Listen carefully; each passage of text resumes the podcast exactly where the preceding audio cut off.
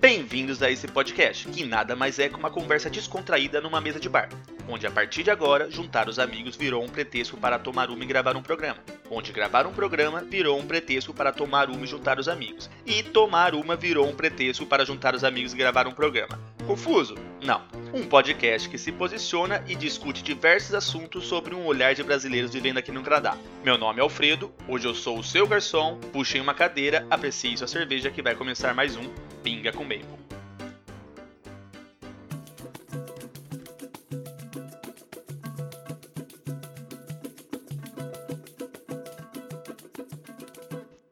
Salve, salve galerinha! Estamos começando mais um podcast e hoje a gente vai falar um pouquinho sobre o nosso top 5 no Canadá, das 5 coisas que a gente mais gosta aqui no Canadá. E para participar desse podcast, na verdade não é mais um convidado, é um membro da mesa. Marcelo entrou de cabeça, está junto no nosso boteco aqui. É... Marcelão, que estava no, no, último episódio aí, foi efetivado. Bem-vindo à mesa, Marcelo. Obrigado, Fred. E aí, pessoal, como é que vocês estão? Tudo bem? Prazer em falar com vocês de novo. Bom, e então, a gente, você já conhece o Marcelo, já me conhece. Nós estamos tomando uma cervejinha hoje aqui. Eu estou numa cerveja de trigo. Eu estou com uma Paulaner, que é uma cerveja alemã, né? Ela tem quantos por cento aqui? Ela não é muito forte, eu não estou achando a porcentagem alcoólica dela, mas acho que beira aqui uns 5%, que é mais ou menos a média da cerveja de trigo aqui. Eu gosto. Cerveja de trigo geralmente você tem que tomar num copo, e eu estou tomando na lata, porque eu tô com preguiça de descer até o andar de baixo e pegar um copo próprio de cerveja de trigo. É isso aí, eu tô na clássica. Stella Artois nunca, nunca erra, né? Clássicazinha, né? Clássica, clássica, clássica. Na lata também, prefiro na garrafa, pra ser bem sincero, prefiro na long neck. Mas custa mais caro também, né? É que você falou que prefere quantidade e qualidade, né? Eu comprei também. um latão pra você. É, depois a gente pode entrar nesse assunto, eu acho, viu? Por que, que aqui no Canadá a long neck é tão mais cara? Eu também não sei. Acho que depois pra você vender, uh, porque aqui você pode vender a lata, você devolve na loja de cerveja, eles pagam mais pelo, pelo vidro. Sei lá, deve Pode ser, ser, isso. pois bem, é, já falamos um pouco da cerveja, então vamos entrar no nosso assunto. Hoje a gente vai falar um pouquinho então sobre o nosso top 5, né? As, as coisas que a gente mais gosta aqui no Canadá. Bom, eu já vou adiantar que o meu não está em ordem. Então eu vou falar das cinco coisas que eu mais gosto do Canadá. O Marcelo, não sei se vai colocar em ordem ou não, né? Não tem ordem também não. Então vamos falar das cinco coisas. Talvez pode bater. Eu não sei as cinco coisas dele, ele não sabe as minhas cinco coisas preferidas aqui. Talvez bata algum, algum tópico aí. Você quer começar, Marcelão? Eu posso começar. O meu primeiro já é meio polêmico já, hein? Fala. É, também não tá em ordem, tá? Então, mas o meu primeiro é o clima do Canadá. O clima. Então eu sei que é uma coisa que assusta muito brasileiro. Aliás, muitos é, imigrantes aqui reclamam, não gostam e tal, mas é uma coisa que me atraiu para cá. Então eu gosto bastante do clima em geral, não só do inverno ou do verão, mas eu gosto de cada é, estação do ano. Eu acho que tem uma divisão bem legal aí, por mais que pareça que o inverno dure mais tempo, mas eu ainda acho que tem uma divisão bem bacana. E o outono acaba, virando uma época bem bonita. Nossa, o outono é lindo. Com umas cores maravilhosas. É a minha estação e... mais bonita que tem. Exatamente. E com também um clima mais ameno, gostoso também ainda. É só uma jaquetinha, não precisa colocar ainda jaqueta de neve. E a primavera também fica gostosa. Então a gente só tem o verão, porque o verão aqui, para quem não sabe, é escaldante. É quente. Então a gente também chega aqui com sensações de 40 graus e tal, e é, é bem quente. E a gente tem o inverno que é o extremo oposto. Mas eu acho que ainda no, no, no montante aí geral aí eu, eu ainda dou um ponto positivo pro clima. É, a questão do clima, o que é bacana é que você tem as quatro estações bem definidas, então você consegue ver, tipo, aquela aquela mudança né, durante o ano que a gente via só no livro escolar. Parece desenho animado, né? Parece. Você vê as cores mudando, depois a neve caindo, as e, flores crescendo. E parece que cria uma expectativa. Toda estação que você tá, por você ficar um certo tempo nela, cria expectativa quando vai chegar a próxima. Por exemplo, a gente está saindo do inverno agora. A gente está numa expectativa da primavera. Então parece que você espera todas as, as, estações. E na primavera, pô, verãozão, cadê o verãozão? Aí chega no verãozão, você dá aquela enjoada do verãozão, pô, cadê o outono? O outono é lindo. Aí chega no outono, ah, o inverno já tá aí já. Aí você fica com o inverno e tudo mais. Aí de novo, primavera, assim vai, você fica nessa expectativa, isso eu acho legal. Sim, e como tem essa separação, eu acho também bacana que a própria cidade se prepara para isso, né? Então nós temos eventos aqui para é, tipo feitos para cada estação. Sim, então sim. nós temos eventos de verão, eventos de inverno, é, eventos de primavera e outono. E isso também faz com que a gente acabe dando mais valor, né? Então não só a, a, a, as não só a separação do, do, da estação ser bem definida, mas também quando a gente está no verão, a gente dá valor pro, pro verão. Então a gente quer sair, a gente quer aproveitar. É um pouco diferente do Brasil, que a impressão que a gente tem é que é verão o tempo inteiro. Então qualquer sábado no Brasil você pode fazer um churrasco lá fora. E aqui não. Então aqui, por exemplo, no dia de hoje deve estar uns menos 3, menos 4 lá fora. Então, assim, se eu quiser fazer um churrasco lá fora, eu vou ter que esperar pelo menos uns 3, 4 meses. É, então, essa expectativa. Exato. Então, quando eu puder fazer, a gente vai, vai dar mais valor. É, no Brasil, uh, a gente fala que a gente não tem as quatro estações, né? Aqui a gente tem época de chuva e época de seca. Lá o verão no Brasil é chuvoso e o inverno é seco, né? Então, é só isso que se remete ao Brasil mesmo. Você não você tá, cai um pouco a temperatura, mas você não tem uma amplitude térmica igual no Canadá, que no verão você bate 40 e no inverno você bate. Você pode pegar menos 50. Esse ano lá em. Que, que, que província que era? Que pegou menos 60 lá? Ah, foi em Nunavut, né? Acho que Nunavut, Yukon, né? Lá é. pros norte lá. Foi. Pegou, acho que chegou a menos 63 a situação. Então é bem frio. Cara, pra você ter noção, menos 63, você vai no bar, a, geladeira do bar lá fica menos 5, a cerveja tá congelando. Então imagine menos 63, cara. E a cerveja tem álcool dentro. Né? É, exato. Congela zero, né? Congela Ex menos 5. no ano passado, eu tava trabalhando numa cidade mais ao norte e eu fiquei em hotel, né? E eu deixava toda a minha cerveja na porta do, do hotel, assim, lá de fora. Aí eu também era firula, né? Ah, medo de alguém roubar. Mas era legal, assim, você abria a porta do hotel, tinha uma cervejinha ali pra você e tal. Mas eu quero conhecer um brasileiro aqui que ainda não fez isso, cara. Que ainda não abriu a porta e colocou a cerveja na, na neve. Só pra voltar daqui a pouco pegar, sendo que o cara tem um freezer ali do lado dele. Entendi. Eu já fiz várias ah, vezes. Mas é, enterrar a cerveja na neve. Exatamente. Bom, agora uh, eu posso falar da minha também. Por favor. É...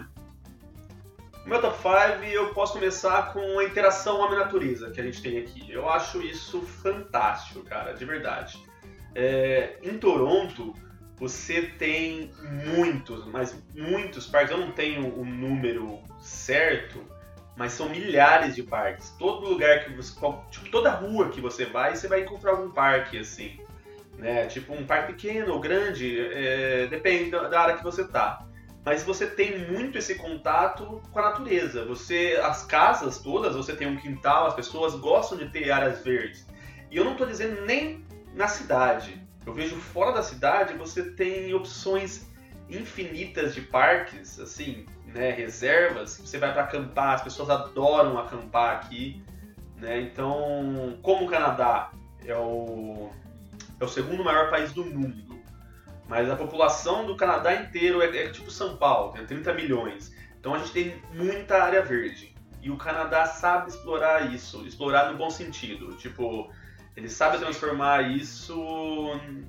Turismo ecológico, quase. É, né? exato. Ele monta um camping lá, com impacto quase zero, cobra aquilo, aquilo lá vai gerar receita, né? E, cara, é fantástico. No, no ano passado, em outubro, é, eu, a Juliana, meu cunhado, né, e a noiva, que agora vai ser esposa do meu cunhado, a gente fez uma viagem. A gente atravessou o Canadá dirigindo. A gente saiu de Toronto e foi até Vancouver no motorhome. E a gente passou por diversas províncias, né? A gente passou por Ontário, a gente passou por Manitoba, Saskatchewan, Alberta e tal. E, cara, cada paisagem linda. A gente conseguiu pegar as quatro estações em duas semanas. A gente saiu de Toronto, gente, você estava falando de estação, né? Então a gente saiu de Toronto, tava tudo verde. A gente subiu até Sunset Mary, é, Thunder Bay, a gente tava tudo amarelo, assim, as árvores lindas, amarelas, assim, laranja, vários tons assim de vermelho, lindo, lindo. Continuamos viajando, chegamos nas montanhas em Alberta, invernão, com neve, as árvores secas, pinheiro, tudo. Só não tipo, a primavera que não aparece, né? Mas, mas cara, que fantástico, cara. E os caras valorizam demais. Você vê as montanhas, os parques, os campings, as cachoeiras, cara. Essa interação homem-natureza, a valorização que o homem, né, aqui no Canadá dá para a natureza, eu acho fantástico e faço no meu top 5 aí.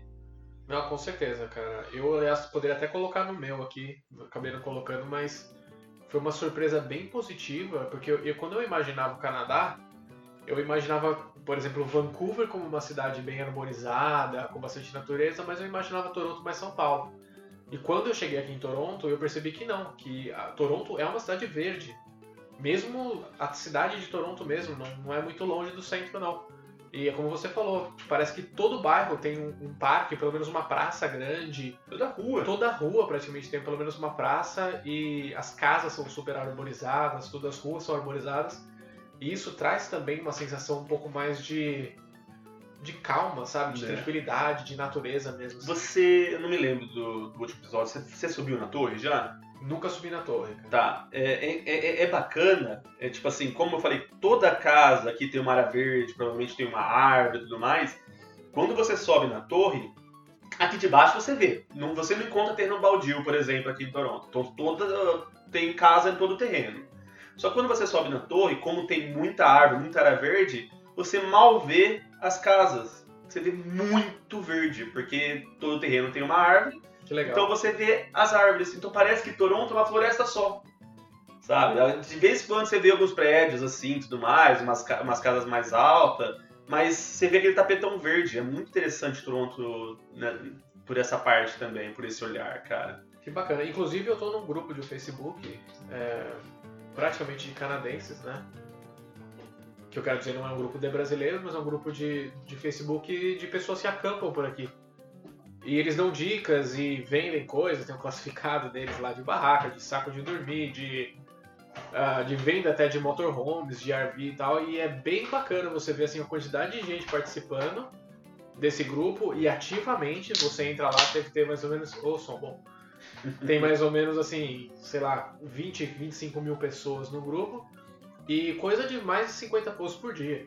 É. Então assim, você vê que eles realmente gostam disso. assim Outra, uma coisa também bem, bem legal é o tamanho das lojas aqui voltadas para esse tipo de entretenimento outdoor, sei lá se eu posso falar assim. Mas assim, a gente tem algumas lojas aqui, as maiores acho que são aquela é, Base Pro Shop, yeah. que a gente tem acho do que peixe, duas né? aqui. Do, do peixe. Exatamente. Que tem ali no Val Que é uma loja gigantesca, né? É. Cheia de produtos. E praticamente só de produtos de outdoor, assim, né? É, Desde camping, barco, caça, bar, caça, pesca, camping, é. tudo, é, né? Tem, alguma, tem uma outra aqui perto também, que é uma que chama Sail. Sail. Gigantesca também. Essa tem várias, várias aqui pela cidade. E eu fico pensando até eu já várias vezes que eu já. Porque eu me interesso, mas eu imagino como que uma loja dessa sobrevive, né? Porque assim, no Brasil não ia durar muito tempo, mas aqui sobrevive porque o pessoal realmente é, consome, vai, esse tipo de entretenimento. Sim, e outras, esse, esse tipo de de material e tudo mais, ele não é barato. Não, você vai comprar uma calça para andar no, na neve e tudo mais, você vai pagar 200 dólares, 300 dólares. Então, um, uma blusa boa para você andar na neve é 300 dólares e tudo mais. Né? Então, é um equipamento esportivo. Né? Então, essas lojas sobrevivem nisso aí, porque não é Também, barato, né? né? Bom, legal, cara. Deixa eu ir pro meu próximo, então. Número 2, eu acho que é o queridinho das listas de pontos positivos de Toronto, mas é a segurança, cara. E desde que eu cheguei aqui e posso dizer que assim a gente chega quando a gente chega no Brasil a gente chega ainda com aquele com a cabeça funcionando no Brasil.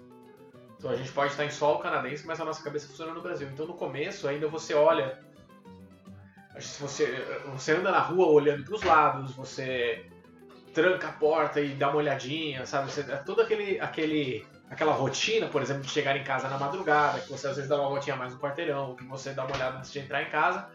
A gente ainda fazia isso. E eu posso dizer que, assim, a partir de uma coisa, uma questão de seis meses, eu acho, depois que eu cheguei, eu não faço mais. Então, assim, eu vivo numa segurança aqui, eu vivo numa tranquilidade, e como eu tenho um filho de três anos, para mim isso ainda é, é, em dobro, né? Porque é uma, é, eu tenho que cuidar de mim, mas eu tenho que cuidar também dele, principalmente. Então eu acho que é um, é um sentimento que não tem preço, sabe? A diferença de, de, de eu não sei nem explicar, mas é, é, é, como a sua cabeça funciona quando você não está praticamente em guerra, sabe? Quando você não está sentindo nenhuma ameaça. Então, ponto positivo aí, muito, muito positivo para a segurança. Não, com segurança com certeza. É uma das coisas mais discrepantes que a gente tem do Canadá e do Brasil. Ó, som bonito. Porque, realmente, a gente... Eu, graças a Deus, saí de cidade grande já faz um tempo, então não... Parece que eu saí quando tava piorando, né? Eu saí ali por volta de 2008 de Campinas, fui pro interior, que era mais tranquilo e tudo mais, tinha problema sim, mas era mais tranquilo, né? E eu também morava em refúgio, então não tinha muito o que roubar lá, né? Mas eu sei da. quase uma assédio moral. Você não dá, você tem que ficar olhando pro lado, saber quem tá olhando junto com você. Quando vai entrar em casa, dá uma voltinha no quarteirão, né? É complicado. E aqui, cara, você anda mexendo no celular, você se quiser pegar um notebook e ir ali na cafeteria da esquina, você anda sem problema nenhum, você não tem o único problema de segurança aqui que eu vejo, que o pessoal comenta, que também nunca aconteceu comigo, é roubo de bicicleta. Né? Mas, e às vezes quebrar é, vidro de carro para roubar uma coisa que está no, no banco. São coisas que eu escutei, mas nunca aconteceram comigo. Né? Então eu assim, ó, fique esperto com isso. Não, isso acontece mesmo. Eu vou dar até um exemplo aqui. Aconteceu no, no condomínio onde eu moro. Eu moro num condomínio de apartamentos. E a gente tem uma, uma garagem subterrânea até. E aconteceu isso, entraram lá e quebraram o vidro de, sei lá, três, quatro carros diferentes e roubaram algumas coisas que tinham dentro dos carros. E isso foi assim, foi um alarde tão grande lá no nosso, no nosso grupo que, para você ter uma ideia, duas dessas pessoas que tiveram o carro roubado, elas se mudaram. Eita. Elas venderam os apartamentos, elas eram donas, elas venderam, colocaram a venda e elas se mudaram. Pra você ter uma, uma ideia da magnitude, assim, tipo, eu tive o meu carro com vidro quebrado duas vezes no Brasil eu nunca pensei em mudar, porque você vai mudar dali e você vai fazer o quê? Você vai para outro lugar que vai ter outra pessoa para quebrar seu vidro. É. Então, é interessante né? a diferença até de, de raciocínio, de é. forma de pensar. Eu acho que eu já comentei isso em algum outro podcast, que tem uma história engraçada, quando eu tava morando na casa do... Morando não, eu tava de passeio na casa da minha irmã, e era aquela Copa, acho que há 10 anos atrás, sei lá, que a Itália ganhou. A Itália não, França ganhou. França 98 e 2000 e... Quando que a Itália ganhou? Seis. Putz, cara, agora você já... É. A gente é um brasileiro bem ruim mesmo. Enfim, sei lá. Teve uma lá que a Itália tava participando, né, tudo mais, e o meu cunhado é italiano. E ele tinha a bandeira na frente da casa dele do Brasil e da Itália. Do Brasil por causa da minha irmã e da Itália por causa dele. Roubaram a bandeira, sabe? Só da Itália ou... Só da Itália. Ah. Só da Itália. E ele ficou puto, falou, nossa, mas eu vou chamar a polícia e tal. E assim, na minha cabeça, eu era bem mais novo, assim, mano, mas você deixou a bandeira lá, irmão, você vacilou, o erro é. foi seu. E não é, não é assim. Alguém pegou, o erro não é de quem foi roubado, né? O erro foi de quem roubou. Mas a mentalidade brasileira foi assim, ah, mano, você vacilou. Tipo, Exato. o erro é você. Não. Na mentalidade canadense, isso não acontece aqui. Né? Como você vai roubar uma uma coisa que como você vai pegar uma coisa que não é sua? Exato. Então, essa mentalidade, essa mudança de mentalidade, eu acho bem legal também aqui. É, fora que o que eles consideram que é um crime absurdo, que é, por exemplo, isso quebrar o vidro do carro e roubar alguma coisa de dentro, pra gente é uma segunda-feira monótona, né? Pra é. gente é uma coisa meio, meio que já passou batida. Né? Infelizmente né? a gente tá acostumado, é calejado, tá né? A gente vem calejado pra cá. É. Vamos lá, vamos no número 2 aí. Bom, meu top 5 número 2 aqui é o respeito com as opções individuais das, das pessoas, né? Tipo, o, aqui você pode ser o que você quiser. Aqui você pode crer no que você quiser. E as pessoas te respeitam, sabe? Você quer ter uma religião qualquer, você é respeitado. Eu acho muito interessante. Você anda na rua, você vê diversos tipos de, de templos, né? Nem, acho que eu não posso nem falar igreja, mas de templos. Você vê templo hindu, você vê templo mormon, você vê templo árabe, muçulmano, né? Tipo, você vê templo católico, evangélico, você vê todo tipo de templo e eu acho isso fantástico, cara. Eu não vejo ataque a religiões aqui. Que nem no Brasil. No Brasil eu vejo muito ataque de religiões, sabe? Você vê as, as, as religiões de matriz africana, sempre dependrá, né, tipo, criminalizado, o pessoal chuta que é macumba ou faz esse tipo de piada. Aqui não, cara. Aqui eu acho que rola um baita no respeito sobre religiões e não só religiões. Qualquer opção individual. Profissão, é... Até a cor do seu cabelo, né? É, cor de cabelo. Você vê senhoras andando cabelo verde, roxo, qualquer, qualquer cor, e as pessoas. Você, a pessoa pode até olhar, tipo assim, ah, é diferente, mas nunca vai te julgar. Não. Se julga, não é daqui sabe? Se a pessoa te julga, não é canadense. E não absorveu a cultura ainda. Não absorveu a, absorveu a cultura ainda. E também a opção sexual das pessoas não interessa para as outras pessoas. Ah, mano, tem gays ali, ok. Tá? Eu conheço muito muitas pessoas homofóbicas aqui, mas são imigrantes, não são canadenses. Trabalho na construção, que é um antro de machismo e e de homofobia. Eu, eu, eu tô lá dentro. É tóxico. Mas eles não são canadenses.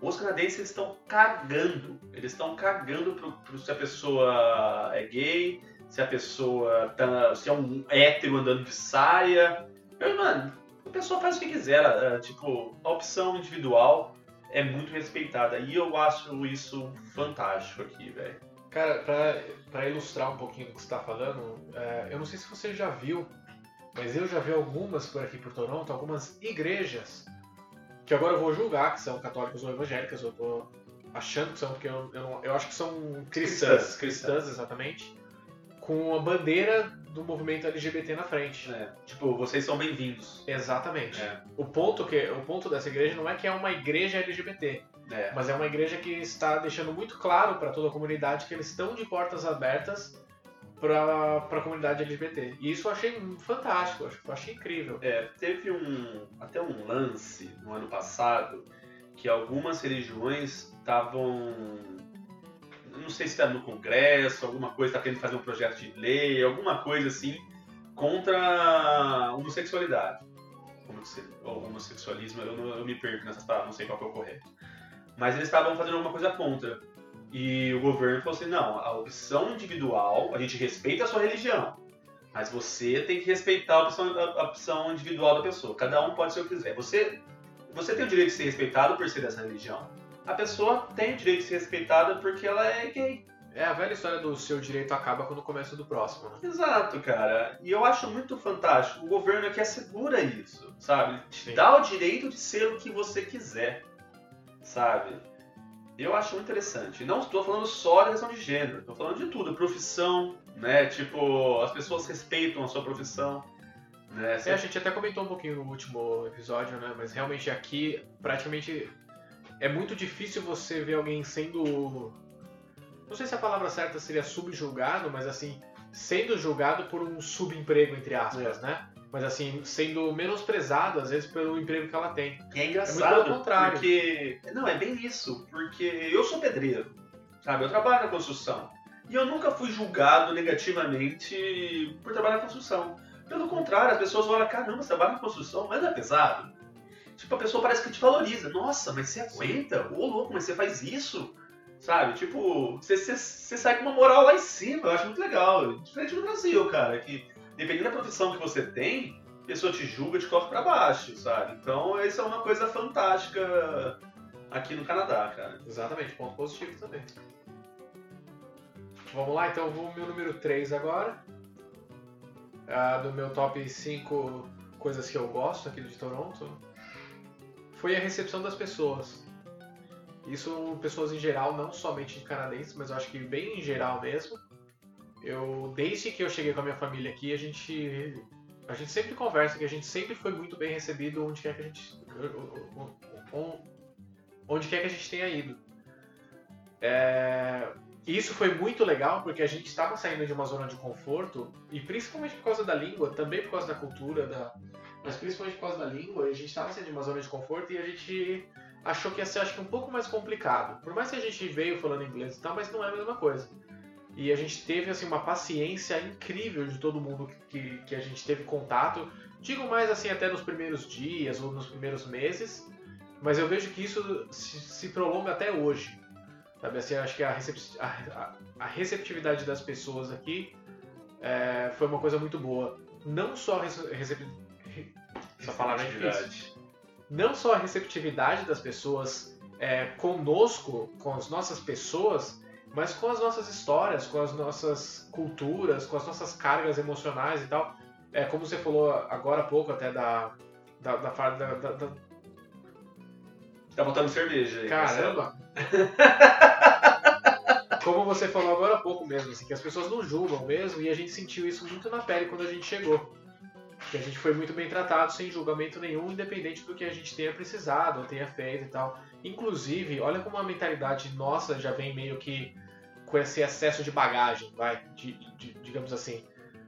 É, assim que a gente chegou, a gente, precisou, a gente precisou de uma ajuda do governo para inscrever meu filho na, na creche. Eu tinha uma sensação, eu tinha uma sensação de que a gente era olhado por causa disso, que as pessoas olhavam pra gente por causa disso. E isso era só na minha cabeça.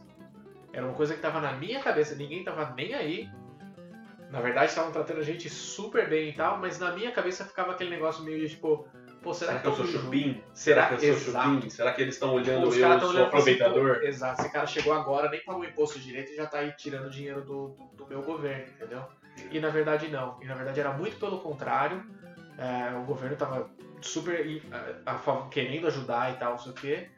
E a gente fica muito feliz de hoje em dia estar tá podendo retribuir. Entendeu? A gente é. fica, de ter crescido aqui ao ponto de hoje a gente estar tá contribuindo mais. Eu vejo essa mentalidade muito no brasileiro também. Essa, ah, mano, eu não quero usar disso, porque talvez eu possa estar tá tirando de, de alguém que, que precise, ou as pessoas vão me julgar por, por, por, usar algum programa social do governo e tudo mais. Eu, eu vejo bastante. Eu tenho um caso de um parente bem próximo né? Ele tem três filhas e sempre passou dificuldade financeira. Só que assim, eu falava assim, cara, vai lá, vê o Bolsa Família, cara. Não, eu não vou ver Bolsa Família. Bolsa Família tá pobre. Assim, não, mano, é pra quem precisa. E você precisa. Não, não, eu vou aqui, ó, dar o meu jeito, vou trabalhar e tudo mais. Só que é muito difícil para você que não tem um estudo, você conseguir sustentar cinco bocas sabe, esse auxílio. E ele nunca realmente pegou esse auxílio por orgulho. Eu não sei, eu acho que é um orgulho bobo, mas tem, ele tem o direito dele e a gente tem que respeitar, né? Eu vejo um pouco disso no brasileiro. Não todos, né? Não, não todos mesmo. Eu acho, na verdade, até que existe isso sim. E eu acho que é um pensamento bacana de se ter, sabe? É lógico que você vai pensar, eu, pelo menos quando eu pensei em utilizar isso, o meu pensamento é, eu vou, eu vou usar isso para o meu benefício o mínimo de tempo possível. É. Por quê? Porque eu queria crescer. Sim. Eu queria ter um salário que pagasse a, minha, a creche do meu filho sem precisar de ajuda do governo. Então eu queria me desenvolver. Entendeu? Eu acho que tem os dois tipos de pessoas. Tem, logicamente, tem aquelas pessoas também que vão simplesmente falar, pô, que beleza, o governo tá me dando dinheiro, então eu não preciso trabalhar às vezes full time, eu vou trabalhar só meio período e não vou declarar? Exatamente, porque cash, é... exatamente. Então tem os dois tipos de pessoas. Sim, né? sim. Bom, é... Mas seu aí é meu ponto positivo. Agora é o seu, cara. Meu terceiro? Tá. O meu item 3 do meu top 5 é o foco do governo no bem-estar social. Né? A gente vê um, um governo bastante focado exatamente no, na qualidade de vida. Né? Você vê um governo investindo pesado em educação, né? Você vê um governo que, que te dá uma saúde grátis, né? Que, se eu não me engano, é só o Canadá e o Brasil que tem um sistema de saúde público universal. Né? O Canadá tem como se fosse um SUS, né? Que aqui, mas ele é, é provincial. Então aqui em Ontário você tem o RIP. Né? Na verdade, só um adendo, na verdade, o Canadá só tem um SUS. Né? Aqui no Canadá não tem nenhum tipo de saúde privada. Então aqui o só para você pra ficar mais claro, é, todos os médicos aqui eles são trabalham eles todos os médicos aqui no Canadá, no Canadá eles trabalham para o governo. Então todos os hospitais aqui trabalham para o governo. Então se você tem o, o visto que te dá uma, um direito à saúde, se você é um residente ou se você é um, é um cidadão, você não paga nada. Então, seja você um, um, um doutor, um, um advogado, seja você um dono de uma empresa, seja você um pedreiro ou um garçom, vocês vão no mesmo médico, vocês vão dividir o mesmo médico. Então, porque não tem aqui assim, o cara fala assim, ah, eu não quero ir naquele médico lá porque é o, é o médico, entre aspas, do SUS. Eu vou num super especialista. Não, você não vai. O que acontece é assim, é... você tem clínicas particulares, sim, mas quem vai pagar essa clínica não é você, é o governo. Então a pessoa se forma, ela monta uma clínica, tipo, ela não está trabalhando para o governo, ela montou a clínica dela. É, não, eu entendi. E aí você vai se atender nessa clínica. E sai uma conta dessa clínica. Só que quem vai pagar essa conta é o governo. Tá entendendo? Então é mais ou menos assim, não é que ele vai trabalhar direto pro governo, vai trabalhar para você, só que a conta vai pro governo. É, eu acho que a diferença aqui, para quem tá usando, na verdade, é mais linear. É. Então, pra mas você, tá pode escolher, é você pode escolher a clínica, você pode escolher o hospital e tudo mais. E é tudo privado, mas quem paga a conta é o governo. É. Consegue entender?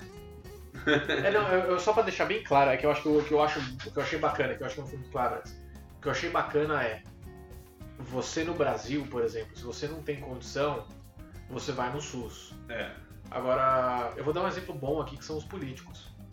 Então, assim, o, o, cara que usa o SUS, ele vai ser atendido lá na, na Santa Casa da cidade dele e tal, que às vezes não tem condição de nada. E a gente vê aquelas reportagens de maca no corredor, de falta de médico, de falta de material e tal. Agora, quando o, o, político ele precisa de um, de um atendimento, ele não usa o SUS. Ele vai direto no Albert Einstein, ele vai direto num, num sírio-libanês. Por quê? Porque ele vai pagar, ele vai, ele tem o, o, o dinheiro. Então isso separa muito as pessoas. Quem tem condição vai no médico muito bom e quem não tem usa o que tem. Enfim, mas, mas o negócio não era nem sobre uh, saúde, exato, era sobre o foco no bem-estar social, né? O governo ele investe muito na, numa geração que está crescendo agora, porque ele, tá, ele, sabe que vai precisar lá no futuro. E, por, por, por exemplo, o governo ele está investindo em casais novos, porque ele não está interessado na gente, está interessado nos nossos filhos. Sim. Né? Então ele quer dar o máximo de educação aos nossos filhos para trazer um, um retorno para o país futuramente. Eu acho que ficou meio confuso esse, esse tópico, mas você tem uma qualidade de vida aqui, um IDH muito bom. Saúde, segurança, educação, transporte. Você vê um investimento público nessas áreas, sabe? Né? Então eu, eu, eu tiro o chapéu assim por essa busca de bem-estar social. Você tem um Estado forte, interventor. Exato. E que cobra bastante imposto da gente. Bom. Bom, vamos lá. O número 4 da minha lista, então. Esse também talvez seja um pouco confuso, mas eu vou tentar explicar bacana. A localização geográfica de Toronto. Isso mais especificamente Toronto. Eu acho bem bacana que Toronto, por mais que no mapa talvez não pareça, mas eu tenho uma impressão de que ele é um lugar um pouco central, assim, sabe? A gente tem muitas escalas aqui, a gente tem muitos voos que passam por aqui e acaba deixando a gente numa rota bem bacana, assim, até para viajar e tal. Eu já fiz algumas pesquisas de passagem aérea e eu sei, por exemplo, que tem algumas passagens aéreas, por exemplo, para Europa, para Paris, Madrid, que custam super barato, que às vezes estão na promoção por 180 dólares, coisa assim. Então é uma, é uma facilidade muito grande. Uh, outra coisa também é a proximidade dos Estados Unidos. Então, assim, aqui você pode pegar um carro, e eu, por exemplo, gosto de dirigir, você pode pegar um carro e em coisa de 7 horas, sabe, se você não parar muito e tal, você está em Manhattan. Sabe, em questão de 5 horas você está em Cleveland, você pode ir para Pensilvânia. Ok, então, mas você está falando então do seu top 5 Toronto, não Canadá. Não, eu deixei bem claro no começo. esse aqui é Toronto. Esse aqui é Toronto, que é onde eu moro. Mas eu acho bem bacana. Então a gente tem um, um aeroporto bem grande aqui na cidade, que acaba sendo um hub bacana também para esse tipo de voo. É, eu tenho um ponto negativo, mas a gente vai deixar para a lista dos negativos. Mas a gente tem bastante opção aqui de viagens com um preço bem acessível, principalmente com, com um preço bem acessível. Acho que esse que é o ponto mesmo. Bom, Posso, falou? Sim, ok, então vai. Meu item 4 do top 5 é o poder de consumo, né? Ela está atrelado diretamente à baixa desigualdade social aqui no Canadá. O que, que eu quero dizer com isso? Eu quero dizer que, tipo, uma pessoa que trabalha na limpeza, ou uma pessoa que trabalha na construção, uma pessoa que Vamos dizer, uma pessoa que ganha um salário mínimo, ela consegue comprar coisas que seriam muito difíceis a gente comprar no Brasil. Vamos, vamos colocar, fazer uma conta rápida aí. É, se uma pessoa ganha o um salário mínimo, ela faz 2.600 dólares na, no mês. Porque é, tra, trabalha full time, né, 40 horas semanais e tudo mais, ganhando 14 dólares, faz mais ou menos isso aí. Mais ou menos uns 2 mil. É, 2.000 ou 2.400, acho que bate isso aí. E você consegue comprar, tipo, ir num restaurante, comprar um computador, um celular, porque é, um, um celular ele sai barato. Ou você pode comprar um carro mais tranquilo. Tipo, você vai comprar. Vou colocar um exemplo, eu comprei uma Dodge Journey, que é a Fremont no Brasil. Né? Eu paguei 15 mil dólares. Esse carro no Brasil, ele vale 70. Ele vale quando eu fui ver, quando eu comprei a minha, só eu olhei a tabela FIP, né? Ele estava usado, valendo 74 mil no Brasil. É um carro que eu nunca sonharia sendo professor, né, no Brasil, sonharia em comprar. Né? Tipo, eu não teria o poder aquisitivo de comprar um carro desse no Brasil. Tava fora do meu patamar. Sim. Né? Aqui a pessoa ela consegue comprar, por exemplo, um Camaro. O Camaro é um pouquinho mais caro? É, com certeza é mais caro mas você parcela tantas vezes, você, você consegue colocar isso dentro do seu orçamento, né? É... Se é só você que trabalha, fica um pouco mais complicado por outros temas, que a moradia que é caro, né? O custo de vida é um pouco mais caro, mas assim, o poder aquisitivo de comprar as coisas você tem facilidade. Você, o celular não é tão caro, né, comparado ao Brasil, pô, você vai poder, salário mínimo no Brasil é mil, arredondando mil reais, um celular chega a custar 6 mil reais lá, 8 mil reais, eu, não, eu tô por fora. Mas, cara, é você trabalhar seis meses. Eu acho que é mais ou menos isso aí mesmo, viu? Trabalhar seis meses sem gastar nada para comprar um celular. Sem gastar mais nada, é só trabalhar para ter o celular. Sim. Aqui, cara, você consegue comprar um iPhone XX, sei lá, os últimos lá, uma pessoa ganhando salário mínimo, o mínimo. Você consegue comprar em em um, menos de um mês. Você vai pagar aí mil... Consegue, deve estar uns 900 dólares. É, 900 dólares, 1.300, alguma coisa assim. Isso, isso para comprar à vista, inclusive sem plano, né? É, a gente ainda tem a opção de comprar Exato. plano. Então você tem um poder aquisitivo, um poder de consumo, né? Bom, lógico que não vamos lá, mas você está querendo dizer que você compra a mesma coisa de milionário? Não, não, não vamos ser tonto, né? Mas aqueles bens que a gente idealiza, sabe? Que é aquele bem da classe média alta no Brasil, você consegue comprar aqui ganhando o salário mínimo. Eu acho interessante. Eu acho que o tema que você colocou aí já, já diz tudo, já é o poder de compra mesmo, o poder de consumo. Que não, não quer dizer que quando você chega no Canadá todo mundo vira milionário mesmo. O que, o, o que quer dizer é que você tem acesso a coisas que antes, quando pelo menos eu morava no Brasil, eu não tinha. E com uma, um salário às vezes muito parecido, ou pelo menos com uma qualidade de vida muito parecida que eu tinha no Brasil. Né? Então, eu, por exemplo, eu tenho um, meu hobby, vai assim, hoje em dia é, é, música, então eu gosto de tocar violão, bateria, alguns instrumentos. E eu vejo os preços aqui dos instrumentos, instrumentos que eu nunca sonharia em pegar na mão no Brasil, e aqui eu já estou colocando meu carrinho na Amazon quase, eu já estou já tô olhando o preço já ver quanto que eu vou comprar. Porque eu tenho acesso. Então eu não ganho muito mais do que eu ganhava no Brasil, eu não tenho um cargo muito mais alto do que eu tinha no Brasil, mas eu tenho acesso. E, inclusive eletrônicos. Eu nunca tive, por exemplo, um videogame no Brasil. Eu sempre quis e tal, não sei o que, mas, pô, quando eu ia ver o preço lá, dois mil reais, não sei o que, eu, eu acabava desistindo. E como era só uma, um entretenimento, só uma brincadeira, eu acabava deixando de lado. E, e aqui eu já consegui comprar dois já, Black Friday, promoçãozinha assim, mas porque foi tão. Assim, acho que a facilidade de comprar foi tão grande. Eu vou contar essa história muito rapidinho aqui, mas só pra você entender eu queria um Nintendo Switch. Nintendo Switch custa mais ou menos uns 400 dólares. Na Black Friday, ele entrou na, na farmácia, ele entrou em promoção. Ele ainda, ainda continuava custando 400 dólares, mas se você comprasse lá naquele dia, eles te davam um gift card de 150 dólares mais ou menos. Então eu comprei o Nintendo Switch, peguei o gift card de 150 dólares, voltei uma semana depois lá e comprei um Xbox que ele dava por 179 dólares, então eu dei o gift card de 150 e dei mais 30 dólares. Então, assim, em uma semana, praticamente duas semanas, eu comprei dois videogames praticamente pelo preço de um.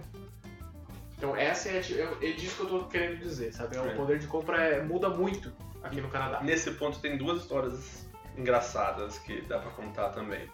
Quando, quando eu morava no Brasil, quando eu era jovem, né? é, na minha sexta série, sétima série, não lembro qual, a moda era Neck Shocks. Foi quando surgiu o Shocks no Brasil. E era em torno, um tênis era em torno de 400 reais. Cara, isso pra uma família comum é, é caro. 400 reais no Brasil, hoje ainda é caro. Naquela época era 800 hoje. É, exato. É um dinheiro pra você gastar no tênis. Porra. E assim, eu estudava em escola particular. Então todo mundo tinha aquela merda daquele tênis. Todo mundo. E eu não tinha. Sabe? Eu tinha. Eu, com- eu fui no camelô, comprei um falsificado. Só pra fazer parte do grupinho, sabe? Tipo, fui lá, paguei. Era uma réplica muito bonita, aliás. Era muito bem feita. Que eu, Eles eram bons, eles. é. Tipo, eu paguei acho que 150 reais no camelô. Então, pô, 150 pra um camelô, é- é- o negócio era bom, velho. E, mas sabe que eu queria muito aqueles choques. E quando eu cheguei aqui no Canadá, comecei a trabalhar, né, tipo, eu trabalhar no comecinho mesmo, tipo, ganhando 15 dólares, tava na, na construção eu ganhava 15 dólares por hora. Só que eu fazia muitas horas, né, tipo, não fazia nada na vida, só trabalhava. Fazia 10, 12 horas por dia. E o Shocks era 130 dólares. E um dia de trabalho. Em um dia de trabalho você comprar o Shocks, sabe? Tipo, cara, é um negócio triste, mas feliz ao mesmo tempo. Porque Ah, quando eu com falei, certeza. eu comprei meus Shocks aqui, original, porra, velho, olha só. Não tá esfregar na cara daquela molecada lá, seus filhos da puta, agora eu compro por dia. Mas é legal isso, cara, porque depois que você mora aqui no Canadá durante um, tempo, assim, eu não sei quanto tempo exatamente, mas eu tô aqui há quase dois anos e já tá acontecendo comigo. O salário pra mim, o dinheiro, na verdade, pra mim, ele perdeu a. Como diga, a. a conversão. Ele perdeu esse poder de conversão. Porque pra mim eu ganho número. Então eu ganho um número aqui, então assim, 200 dólares pra mim, é a mesma coisa que eu ganhasse 200 reais no Brasil. É, é você Eu ganha ganhei- o mesmo número. Exato, É, eu ganhei eu 200. entendo.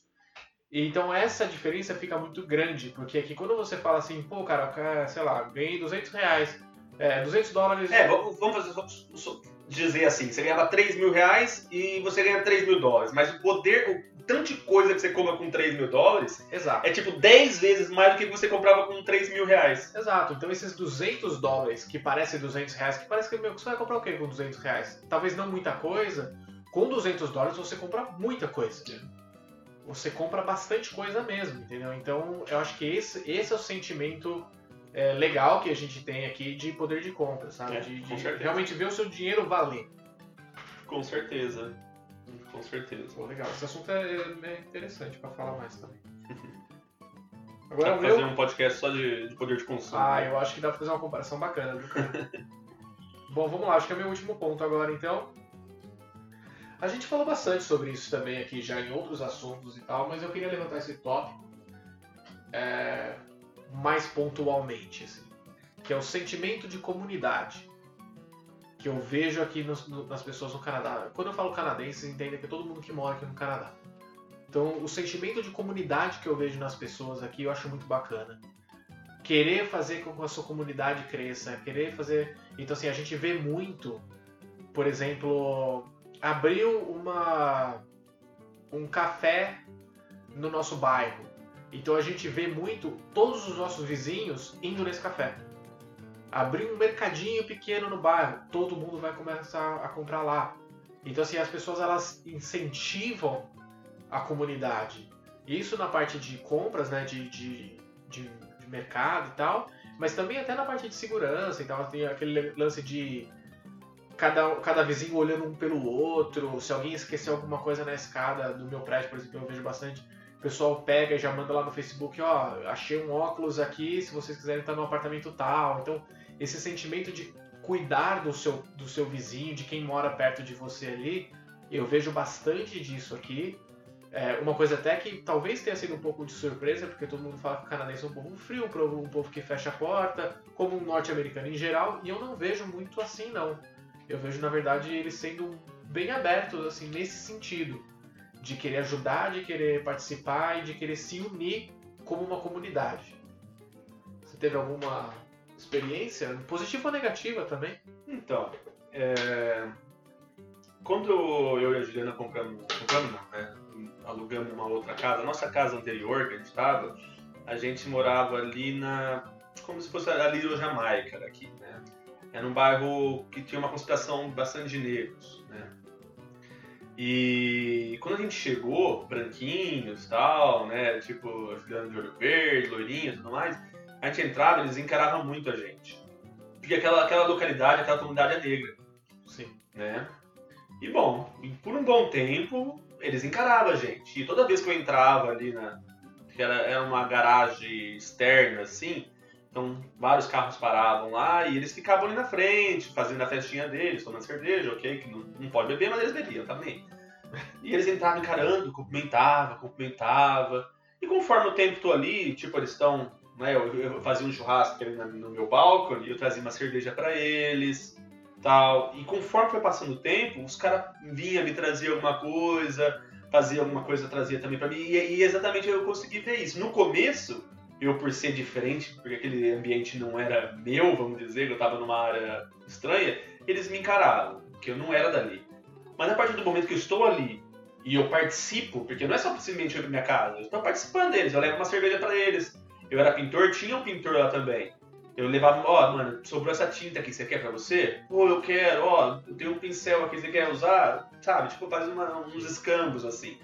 Então, e aí foi participando. Os caras vinham, me traziam uma cerveja, me traziam umas maconhas. Eu não fumo, mas eles me traziam umas maconhas lá. Você tava ali no Jamaica. É, então, eles me traziam, quer, quer um beck e tal. Eu falei, ah, cara, eu não quero, porque eu não fumo e tudo mais, mas obrigado. tipo, enfim, eles estão dando de coração, né? Eu imagino. Enfim. É, eu vejo isso, eu vejo isso, assim. Você, depois que você está inserido ali, né, as pessoas te abraçam, acho que em qualquer área, aqui no Canadá também, na, quando eu morava com minha irmã, ela tinha um, bairro ali também que ela conhecia todos os vizinhos. Só que o tempo foi passando, foi vindo muitos imigrantes, veio muito indiano, muito chinês no bairro dela, aí já não, já não tinha muito esse sentimento. Que aí misturou muito ali, era é o subúrbio de Toronto, que é uma cidade chamada Vaughan. Então, como tá vindo muito imigrante ali, aí esse sentimento não bateu ainda. Mas provavelmente bate. Eu acho né? que vai bater também, cara. A gente vê isso. É, isso é um ponto bem também interessante. Porque a gente vê que muito, tem muito imigrante chegando. Então, como que a gente pode dizer que a cultura canadense é, é X? Se praticamente. Praticamente não. Mais a metade da cidade de Toronto não nasceu no Canadá. É. Não, se você pensar no Canadá inteiro, você tem menos de 20% que tem a terceira geração aqui. Exato. Então, tipo, assim, que nasceu aqui, tipo, o vô nasceu aqui, o vô nasceu tudo fora. Mas de qualquer maneira, eu vejo muito dessas pessoas chegando e adotando essa cultura, adotando esse posicionamento, entre aspas, canadense, sabe? De, de viver a vida então eu acho que por mais que algumas culturas ainda sejam um pouco mais difíceis, porque também tem algum um passado é, forte, eu, talvez chegue lá. Eu, eu, eu, tenho entre aspas aí, mas isso aí eu acho que vai ficar pro top é, negativo. Vamos, vamos lá. Bom, então vamos pro meu último item aqui do, do top 5, que eu, é a facilidade de você crescer do zero aqui. Eu acho isso foi o que o que transformou esse país meu, sabe? Esse lugar agora é meu, porque em cinco anos, quatro anos que eu tô aqui, quatro anos e meio que eu tô aqui, eu vim sem idioma, vim zero, que eu não tinha currículo, eu não tinha inglês, não tinha carta, eu não tinha nada, cara. Não, não tinha língua, eu não sabia inglês quando eu vim. E em quatro anos, cara, eu olho tudo que eu já construí aqui, sabe?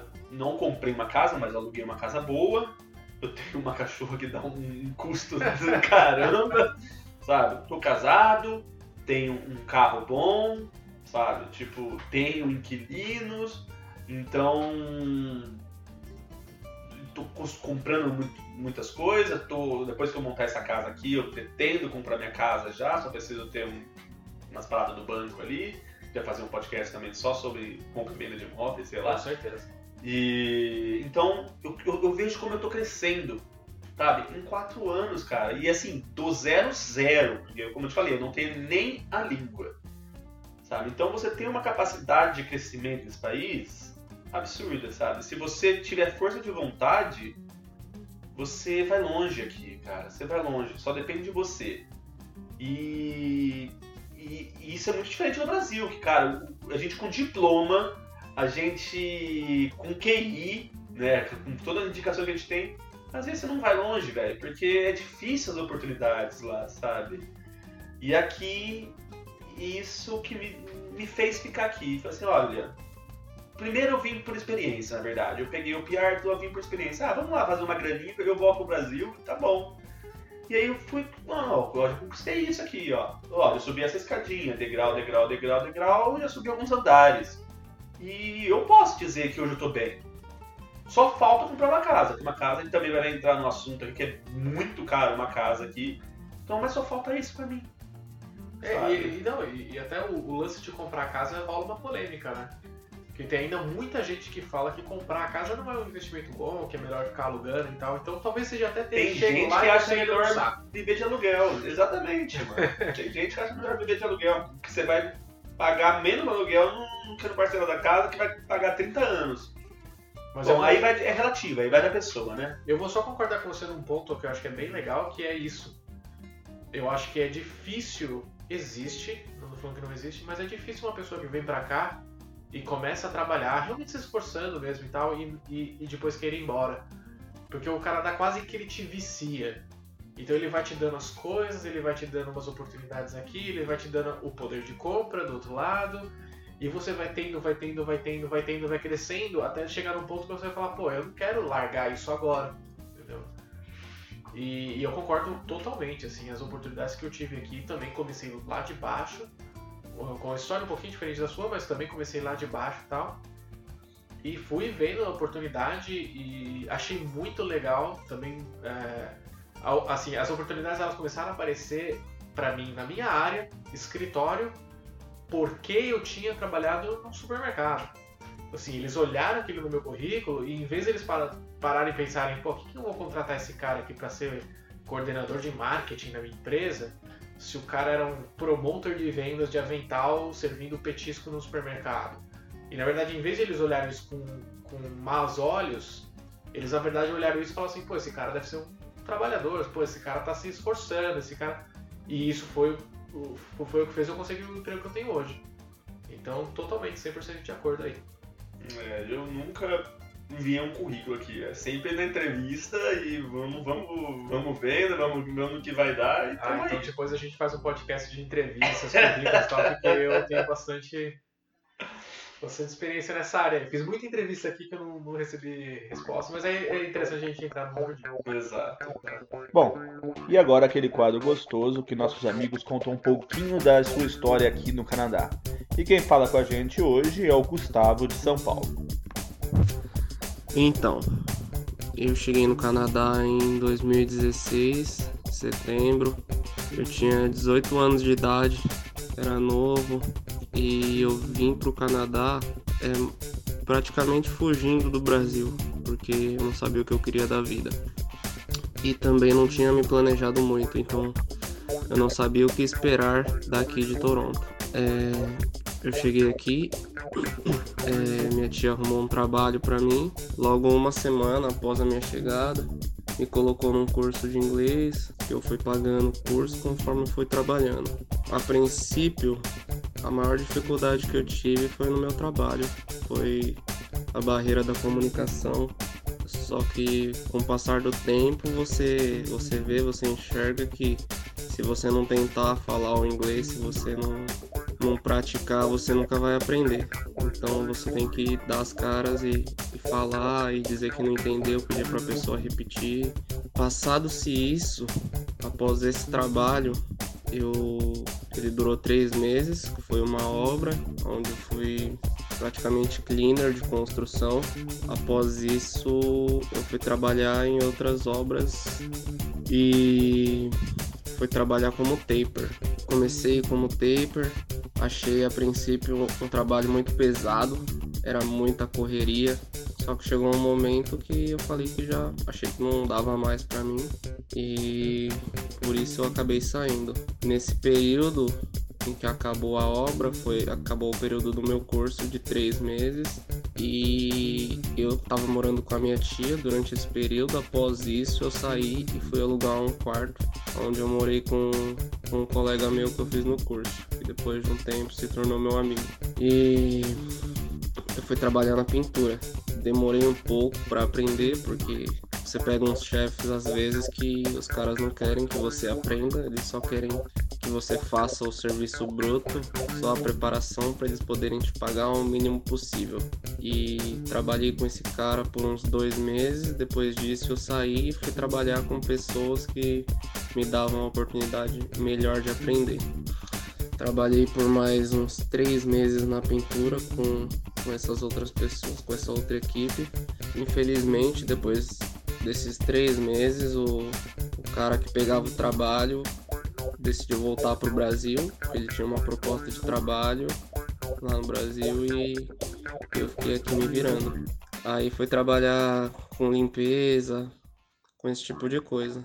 Consegui um trabalho muito bom na limpeza, onde eu trabalhava 12 horas por dia, de domingo a domingo, que para mim é bom.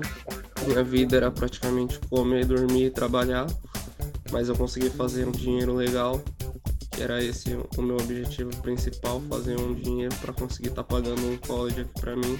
Só que depois de um ano eu por conta de, de fatores externos, eu acabei voltando para o Brasil. E foi essa a minha trajetória. A maior dificuldade que eu tive a princípio foi a linguagem, foi algo que eu me adequei. Hoje eu não posso dizer que eu sou fluente na língua, mas eu me comunico bem, eu sei como me virar. E trabalho inclusive com pessoas que falam inglês hoje em dia. E além disso, o frio aqui é, é algo inexplicável, é desanimador você às vezes sair de casa, você acordar e sair da cama e saber que vai estar um frio. Mas fora isso, eu acho que o Canadá, o Toronto, é uma cidade maravilhosa. É, tenho o sonho de morar aqui. Aqui você tem coisas que você não, não consegue ter no Brasil. As pessoas têm mais respeito umas pelas outras, principalmente se você mora em uma comunidade lá no Brasil. Aqui é completamente diferente. Aqui você tem segurança, você sabe que você pode andar com seu celular na rua sem ficar olhando para os lados, com medo. Então, é um país que te dá mais oportunidades, onde o faxineiro é, é valorizado também, não é só quem tem cargo alto. Faxineiro, pintor, qualquer pessoa que trabalha em obra é bem valorizada aqui, é algo que eles precisam. E isso me agrada muito nesse país. É, eu aqui eu consigo enxergar que você consegue ter um crescimento. É claro que não são todos, existem exceções, alguns não, não se dão bem, mas se você lutar, se você correr pelo caminho certo, eu acho que você consegue sim. E é isso. Meu nome é Gustavo e eu tenho 22 anos.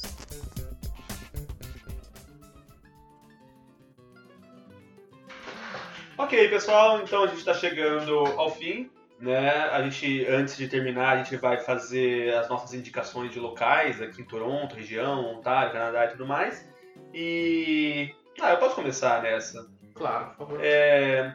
A minha indicação desse podcast é na Bruce Península, né? Que é em específico Tobermory, que é a ponta dela, né? É uma, é um, uma vilinha, uma cidadezinha na verdade, é, que não, não é bem uma cidade, tem ali acho que três ruas, né? É só uma little town, mas é um lugar lindo, né? É uma água azul.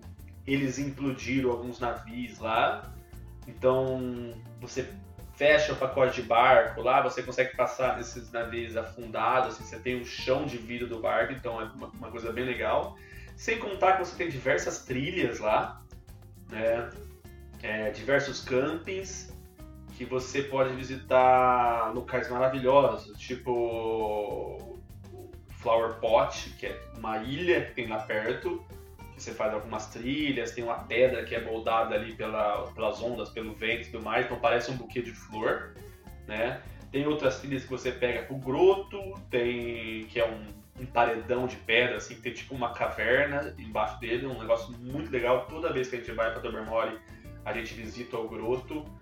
E esse contato com a natureza, que eu comentei hoje, né? Essa, essa interação homem-natureza que tem bastante no Canadá, a gente vê bastante ali em Tobermory. Então, Se você tiver oportunidade, visitem Tobermory, é mais ou menos 300 km de Toronto e vale muito a pena. E você, Marcelão?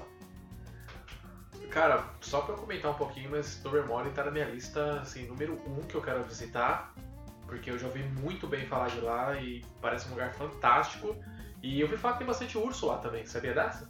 Não sabia não. É, então parece que tem uma reserva ali na, na- na pontinha ali da- de cima, que parece que tem uma quantidade grande até de ursos lá. E eu. eu É mesmo? É, eu, Eu já fui umas vezes lá quando o parque tava fechado e graças a Deus eu não vi. eu gosto muito disso, né? Eu gosto muito de vida selvagem e tal, e que eu tô doido pra ir pra lá pegar minha câmera e ver se eu, se eu encontro alguns pelo caminho. Mas a minha indicação é um pouco mais segura. É um pouco mais clássica. É, Não é uma surpresa, mas pra quem não sabe, e a minha indicação, é a loja Dollarama. Então, assim, pra quem não sabe, a Dollarama é uma loja aqui, de, aqui do Canadá que vende praticamente de tudo, só que é um preço que vai de 1 dólar até 4 dólares. Eu não sei se é exatamente de 1 dólar, mas ela vai até 4 dólares. É, você consegue comprar coisas menos. É, eu, talvez dólar. sim. Exato. Tem uns noodles lá que é 50 centavos. E assim, é uma loja que você entra lá e ela tem de tudo. Ela, se você, assim, olhando de fora, olhando as coisas, você não diria que as coisas custam no máximo 4 dólares. Tem coisas lá que são grandes, coisas boas, coisas legais lá, que são no máximo 4 dólares. E não, obviamente não vai ser o seu lugar principal de compras, mas é uma loja que quebra um galho, que é Ela dá um suplemento É um pra sua casa, né? Exatamente. Tipo, ela vende salgadinho, ela vende refrigerante, ela vende doce, ela vende coisa pra banheiro, pra cozinha, pra quarto, várias coisas. A cortina do meu banheiro é Dolorama, o tapetinho é Dolorama, vende sabonete, ferramenta. É, as- eletrônica. é, mouse, headset, essas coisas você acha lá e tal. Ferramenta, eu não ferramenta eu não gosto de comprar lá não, né? Eu, como- Eu comprei algumas chaves lá e eu gostei. é que eu trabalho na construção, então Ah, se eu uso não, duas não. vezes a chave do Dolorama, ela já espana e já não dá. Não, mas... Eu só uso pra montar móvel do IKEA. Não, mas Mas- é uma loja bacana, ela varia exatamente aí de 1 dólar a 4. Quando você fala, ah, tem coisa de menos, mas é tipo, ah, você compra dois e paga 1 dólar. Então o, É, preço mínimo é é, o preço mínimo é 1 dólar. Mas é uma loja que, assim, tá em qualquer esquina aqui Exato. Toronto, É uma menos. rede grande. É uma rede muito grande.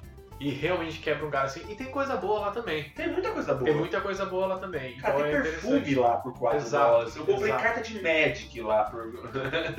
Isso é, é maravilhoso. eu, eu, a primeira vez, eu não sei, todo mundo conhece ou gosta de Magic, mas eu conheço. Não sou um grande jogador, mas eu conheço. Mas a primeira vez que eu entrei numa Dollarama aqui eu vi cartas de Magic, eu achei inacreditável. Mas então fica aí a minha indicação. é, conheçam, vão. Não tenham preconceito, sabe? É uma loja que parece uma loja de Xing Ling, assim, bem pejorativamente falando, mas não é uma loja ruim, é uma loja muito boa e pode ajudar muita gente por aí. Sim, recomendo. Bom, pessoal, então é isso. Chegamos ao fim de mais um episódio. Obrigado, Marcelo. Seja bem-vindo também à mesa desse podcast. E. Simbora. Excelente, Fred. Muito obrigado. Obrigado por me receber aqui na sua casa. E vamos que vamos. Fechou, é nóis. Até a próxima. Valeu.